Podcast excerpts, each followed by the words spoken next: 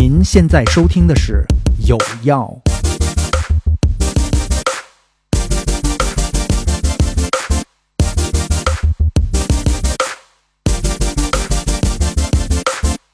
Hello，大家好，我是小飞。今天呢，给大家带来一个番外篇。最近呢，因为我们没有固定的录音地点，那有时候在我家，有时候在思琪家，有时候呢在线上，有时候去外面，于是呢，反倒是多了一些打破常规习惯的这种录制的可能性。那这一期呢，其实相当于是无心插柳吧，出来了这么一个小的实验品。如果大家喜欢这种形式，一定要留言告诉我们。前不久跟一个朋友洛奎去清华看了一个关于德国现代设计的展，这个展呢叫做《交织的轨迹》。看展的过程当中呢，我们就是一边逛一边闲聊，因为他实在是比较懂，而且他讲话呢信息量非常非常大。我当时就想，要不我顺道录一下吧，回去好好听一听，再背一背，对吧？这样跟别人讲的时候显得我比较厉害。结果回来一听呢，我就突然产生了一个想法，我说不妨我把这个录音直接拿出来放一放，也听听大家的反馈，觉得好的话呢，可以在节目后面留言告诉我们。我个人觉得，如果你在看展的时候听，这个效果应该是挺有意思的，就好像跟我们一起去看展一样。OK，那接下来我们就把大家带到展览的现场。这个摇篮，你说这东西是个摇篮？它是一个儿童的秋千，也是一个推车，就是它这面正面坐上去的时候，它是一个推车，嗯，然后你把它倒过来的时候又还能坐，它是一个摇篮，就是它其实那个椅子的部分是 Z 字形的，也就是正反都能坐。对对对，然后这个时期，你看它的设计年份是在一九五零年左右，这个时期的时候，它就已经在整个的蒸汽玩具工业上面引进了一些流线体的设计。这些流线体的设计还是承载了一部分包豪斯时期的设计风格，比如说像马塞尔布布鲁尔做的像瓦西里椅子那种的那种的钢管的流线风格，但是它整体的风格很硬朗、简约、简单、实用，就是德国设计的非常大的一个特点。然后你要就就这个东西看着特别像 Semi 家的东西，就是那种糙糙的，但是可玩性又挺强，然后设计的又有一些巧妙性，但是制作上它其实没有强强调特别精致的东西。对。哦，看看上面这个这是东德的设计，这还不是西德的哦，东德的。汉斯布洛克哈格和欧文安德拉设计的儿童秋千推车，这是五零年的。对，现在这个工厂已经解散了，就是，呃，因为后期的时候，像现在这在看这个设计已经过时了，但在当年的东德来讲，因为五零年的东西德其实差距是完全不大的。那个时候就是援助他们先解决粮食，解决基本的住房，解决基本的水电是没有问题。是在大概四九年左左右，就是这个联邦德国建立之后，有了自主的这种的，嗯呃叫做行政权的时候，然后才有了后续的这些的飞跃的故事。所以它整条线东西德的对比也是很重要的一个部分的点就在这儿。这个这个设计在这个小这个设计特殊在哪儿呢？就是它为什么会被拿到一个专门拿到这个展上来？哦，这个设计是因为你在五十年代的东德，就像我刚才跟你说的，很多的东德的设计师和技工都已经跑到西德去了，所以这是东德为数不多在那个年代能拿得出来的设计，而且还现在在被馆藏。这件作品不仅是在维查博物馆被馆藏，它在整体的设计就是。儿童家具历史和玩具史上也是非常重要的一笔，它比那个 Stokey，你知道那个牌子？Stokey 那个儿童椅子做的同款的摇摇马，以及 Re Riva 一九二零那些做的同款的 rocking chair 要早了很多年。嗯，就是在整个的这个设计理念的先进性上，因为它的结构非常的简单，易于拆卸，这种的。部分它要比当时欧洲，因为欧洲整体的工业是百分带新的，它要比那个要早很久。走，咱们再找好玩的东西去。先从这儿说，这个就是早期东西德在这个时候都已经到了我刚才讲的那段，呃，德国的设计历史，就是乌尔姆勃朗学院，就 Brown。然后这个是就要讲迪特拉姆斯了。Dieter Rams，对，呃，这是一九六三年 T 一千型收音机，就还是有特别鲜明的 Dieter Rams 那种少即是多的那种感觉。对，但是 less is more 这个词其实是米斯凡凡德罗发明的。Dieter Rams 提的一个很重要的原则叫设计的美学遵循的十大原则。就是首先第一点是 innovation 具有创意性，第二点是实用，第三点是美观，第四点是易于理解。嗯，这个易于理解就是，比如说现在我儿子两岁就可以拿手机用了。对对。然后卓朴就是它是一个很简约的设计，然后诚挚就是 honest，它用的词是 honest。哦。然后耐用。耐用。对，然后注重细节就是 in detail，然后最后就是环境友好就是。Environmental friendly 是真正的环境友好，不是说什么甲醛什么的。所以其实套用你刚刚说的那个差级，就它这几条本身跟差级一点都不冲突，但唯一的区别就是一个可能就就 Dieter Rams 它更偏重于工业，然后差级更偏重于传统的手工的感觉。阿比萨比这个我我我回头如果有机会看日本设计展。然后可以去看一看，有然后有一本书叫《菊与刀》，是专门就是讲他的精神的这个部分。他还有一个原则就是尽量简约，这是 Dieter Rams 提出来的原则。我讲这个原则的前提下面，你再看他做的设计，你就能理解他为什么影响了 Steve Jobs。嗯，对，就影响了苹果的设计。就他在，你看他的这个 radio 呃，就是 radio 的设计和对比像后期的什么松下哦，对，Toshiba。然后包括飞利浦在内的这些的设计，你对比一下，你就能看出来它这个简约的点。这是它设计的两款这个收音机，嗯，啊，你然后它盖起来的话，就外面是完全没有任何一个按钮的，嗯，这款。然后，但是它到了后期，它的作品，就比如说它在做的时候，就是这个样子。对，嗯，很多挂墙上的东西。对对对，就是这个样子，就偏就有点 MUJI 也有这种的感觉的风格。对，然后。哦，这堆杯子我盯了半天了，我感觉如果他们卖，我估计也就收了。它是这样的，我我我专门这个给你找到了这个图，这是，呃，首先呢，我跟你讲一下，就是这个部分是他们的学生做的设计。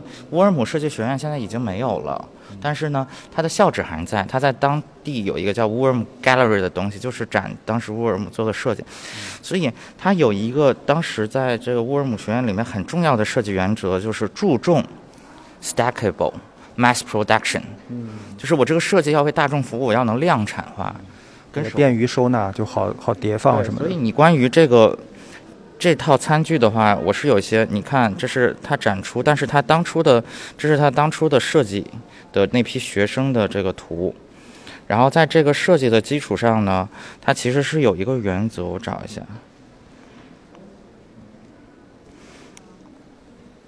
会把这个东西全部都放在一个柜子里，就它很便于收纳。你说它所有的产品，它严丝合缝的可以收进一个对对收进配套的柜子里。然后呢，它有一个很重点的东西，你去看，它在所有的这个家具，就是五九年做的这批陶艺的部分，因为它是乌尔姆很重要的一个时期的东西。然后呢，它在这个部分很重要的一个原则就是它瓷胎非常的厚。嗯，因为当初呃，当时期已经开始有 oven 和这个 microwave 的概念了，所以它的瓷胎很厚。啊，它便于加热，可以用洗碗机，然后这样子，所以在当时很流行。而相对比的是东德的设计，东德在同期的设计也是瓷胎很厚，因为都是要给那种的工业来生产。但是同时期东德的收音机是大概是这个样子的，双方都是包豪斯。然后演承袭过来的设计师，在这个年代五几年的这个年代，但是看上去乌尔姆的设计就更简约、更简单、更直接，就相当于只给。对。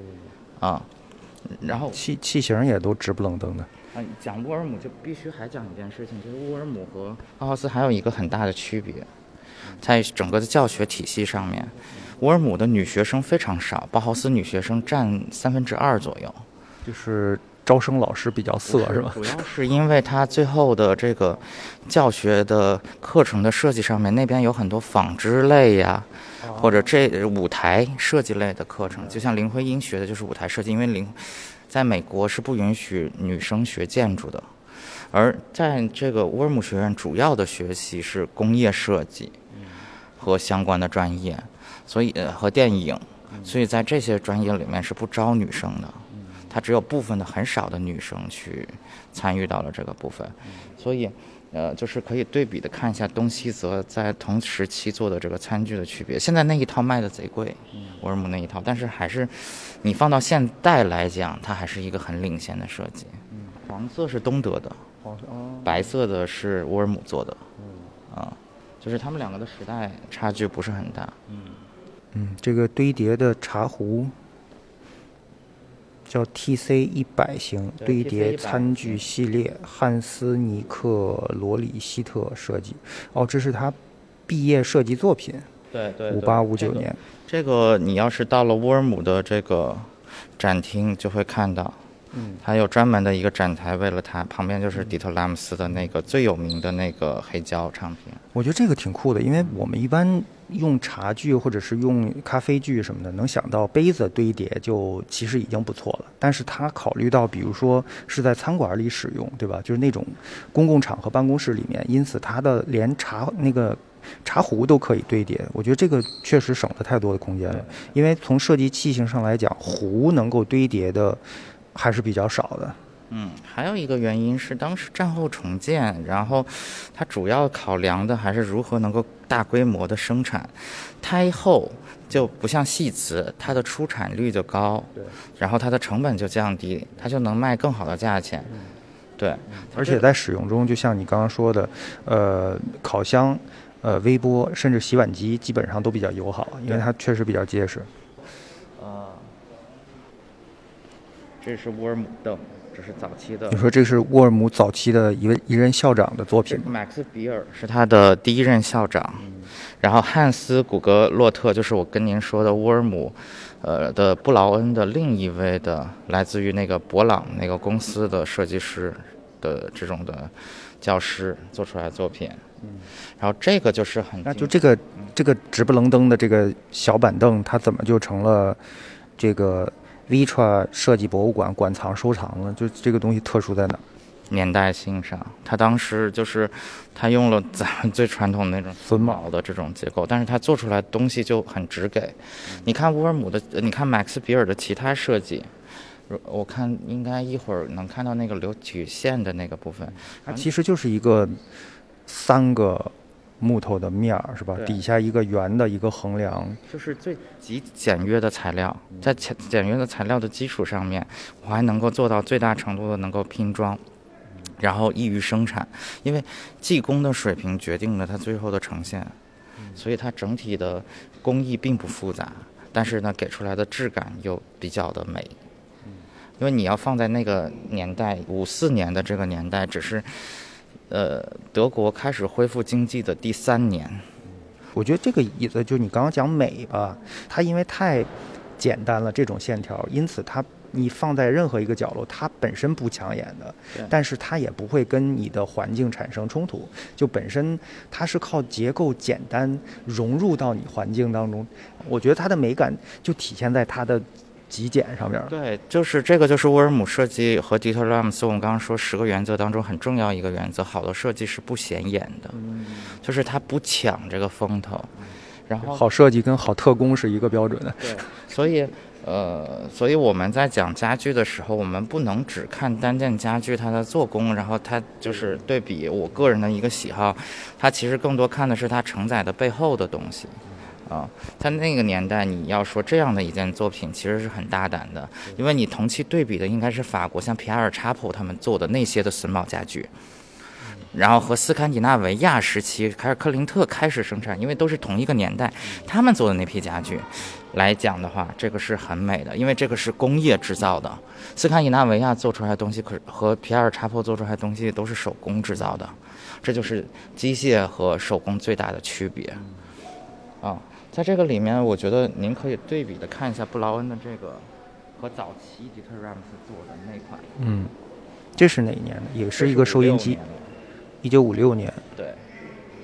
这是五六年做的。您在出口者二号便携式晶体管收音机。对，您再对比一下前面的那个收音机的年份，就他们俩有一个跨时代的。首先是在色泽上面。更简约，然后在按钮上面是极度简约的。我形容一下这款也是博朗出品的一个收音机啊，就这个收音机很像是一个 App 的那个图，就就相当扁平化的设计。就很像那个现在的 iPod 的那种设计，对，嗯，然后这个的出现的年代可是一九五六年，你想想我们出来 iPod 就是把 MP 三、MP 四淘汰是什么时间？所以这这个也是另一个印证了它影响了整个呃 Steve Jobs 的设计理念。然后这份报纸。时期的字体，你看是大概在一九五五年左右。你看它的字体，它开始引入黑体字，这些的字体其实就是同期的，那个我刚才说的沃尔姆他们做的那批的字体，就是更简约，不再像过去一样是花体的那个部分。它讲的是包豪斯重生嘛，就是讲介绍的是沃尔姆的部分。就整个这张报纸的手写感几乎已经完全没有了，就是感觉特别。特别工业化，特别现代，排版非常简单，非常漂亮。对，感觉跟现在的报纸其实没啥区别。沃尔姆的设计就相对更严谨，你看一下它的那个感觉上的这种区别。我们现场的音频呢，先听到这里，因为是一个实验品吧，所以我就节选了一部分。如果你听得一脸懵呢，也没有关系，我们反正是一个试听的环节。如果说大家听了这几个片段，已经有人开始对这个展产生兴趣了，那我觉得或许这个形式它已经成功一半了。这个展呢，我们稍微说一点背景的介绍啊，它主要是关于1945年到1990年的德国现代设计。喜欢家居还有日用品设计的朋友呢，我觉得你们还是挺值得去到现场去看一看的。展览叫做《交织的轨迹》，地点呢是在清华大学艺术博物馆。因为周围停车不太方便，所以，嗯，我能找到最近的停车场，距离那个入口就是清华的那个叫东四门吧，大概还有四五百米的距离，所以大家去的时候可以考虑一下要不要开车的问题。呃，另外呢，这个展我记得应该是到四月份结束。OK，如果你听完这一期觉得还不错，嗯，喜欢。跟着我们的声音去看展，那你可以在节目下面留言，没准之后我们真的会推出这样的看展系列。那今天的番外篇呢，就先进行到这里，也欢迎大家订阅和转发有药。